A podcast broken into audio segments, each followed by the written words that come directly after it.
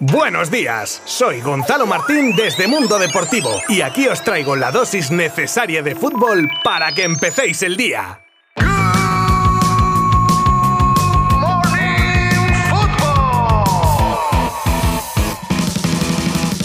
Bienvenidos de nuevo a Good Morning Football. Hoy viernes cerramos nuestra semana de información y tendremos un episodio donde hablaremos, evidentemente, de los partidos de liga jugados ayer. Como siempre, escucharemos a protagonistas y tendremos una buena tanda de noticias como el futuro de Coutinho y de Adama Traoré, la norma FIFA a la que Dani Ceballos ya no puede acogerse, palabras del exjugador brasileño Roberto Carlos que tiene claro dónde jugará Mbappé la próxima temporada, la explosión de Keylor Navas en el PSG abriendo la puerta de salida, una amenaza de bomba a un jugador del United y muchas cosas más que os contaré bien concentraditas en los próximos minutos. Como siempre, os habla Gonzalo Martín desde Mundo Deportivo. ¡Comenzamos!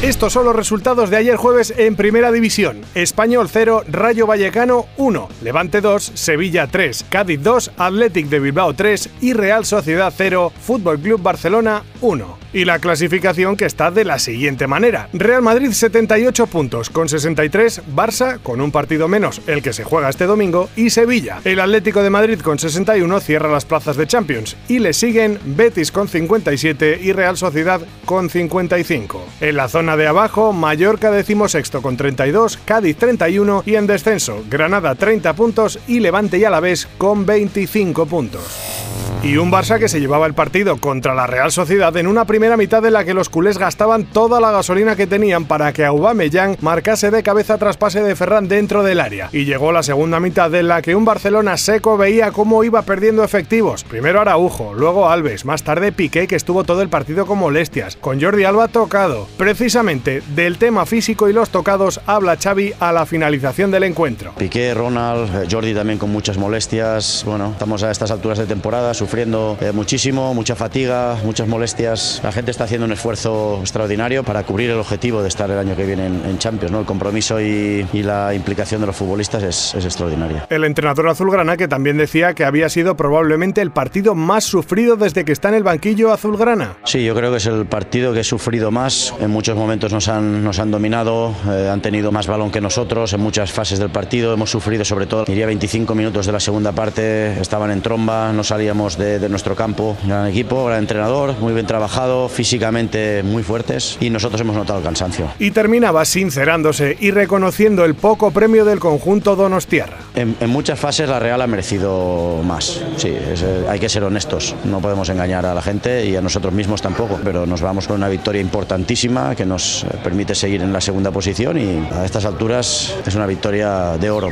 Fijaros hasta dónde ha llegado toda la polémica de los audios de Rubiales y Piqué, con todas las polémicas que han suscitado, que ha salido el nombre del central del Barça en la Asamblea de la Comunidad de Madrid, donde la portavoz de Más Madrid, Mónica García, llamaba sin vergüenza a Piqué mientras criticaba a sus rivales políticos. No es Good Morning Football un sitio de mezclar deporte y política, así que escuchad las palabras de Mónica García para que las valoréis y continuamos. Se salva quienes tienen las carteras llenas como Piqué. En la Comisión Gracia el mérito no está en empezar a tener ideas en un garaje, está en llenar esos garajes de Lamborghinis. No nos extraña que el señor Piqué dijera que tenía envidia de Madrid, porque ustedes han convertido Madrid en un paraíso de sinvergüenzas como él.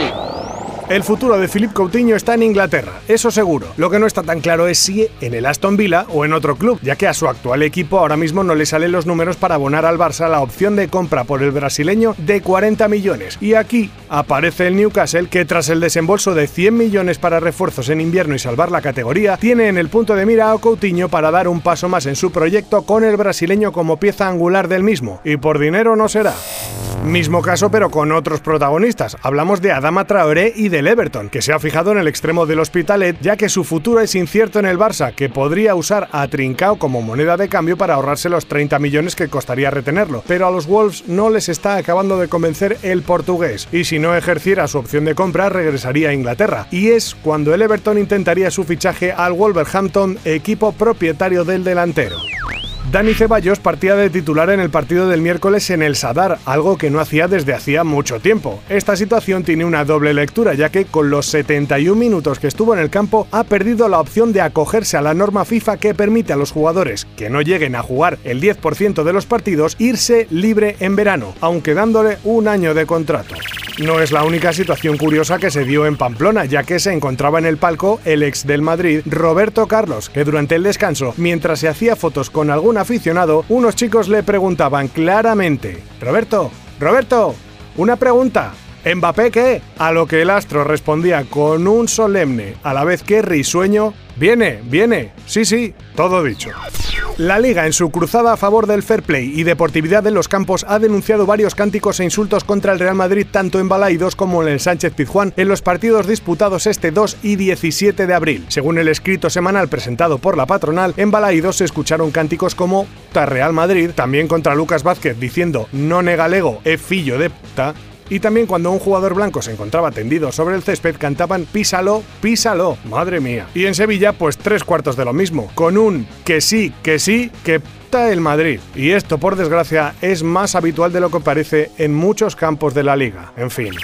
Si ahora os dijese que en el PSG hay alguna queja por tener pocos minutos, quizá pensaríais en los Di María, Draxler y Cardi, debido a que el tridente copa la mayoría de los minutos, pero no. Quien ha explotado abriendo la puerta de salida del club ha sido Keylor Navas, que personalmente, opino, ha sido muy denostado en su carrera y aun rindiendo siempre a un excelso nivel, se le ha buscado un sustituto, pues el costarricense ha dejado claro que quiere jugar todos los partidos y eso tiene que cambiar, algo complicado ahora mismo con Donnarumma como compañero.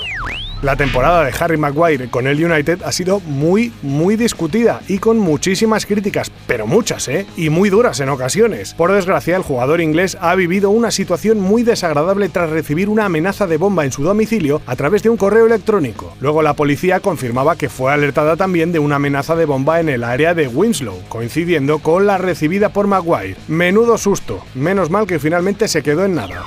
Y hoy para cerrar la semana hablamos del Barça Wolfsburgo femenino, ida de las semis de Champions que se juega hoy mismo a partir de las 7 menos cuarto en el Camp Nou. A pesar de la a priori superioridad que se le presupone a las azulgranas, Jonathan Giraldez no se fía y es cauto apoyándose en la afición como una de sus armas más valiosas ante un equipo, el alemán, que el Mr. Blaugrana define como muy rápido, con un muy buen desplazamiento largo de balón, del que tendrán que estar muy atentas. También en esa línea comparecía la delantera azulgrana Graham exjugadora del Wolfsburgo, por lo que decía que era un partido muy para ella, pero veía al equipo preparado y con muy buenas sensaciones.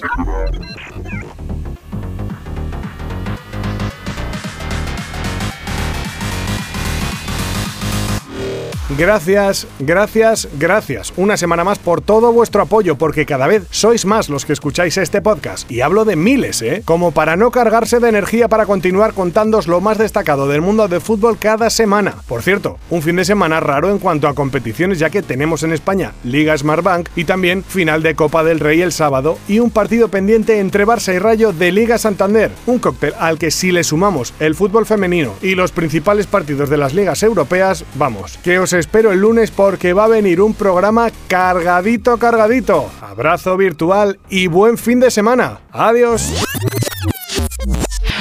Mundo Deportivo te ha ofrecido Good Morning Football, la dosis necesaria de fútbol para comenzar el día.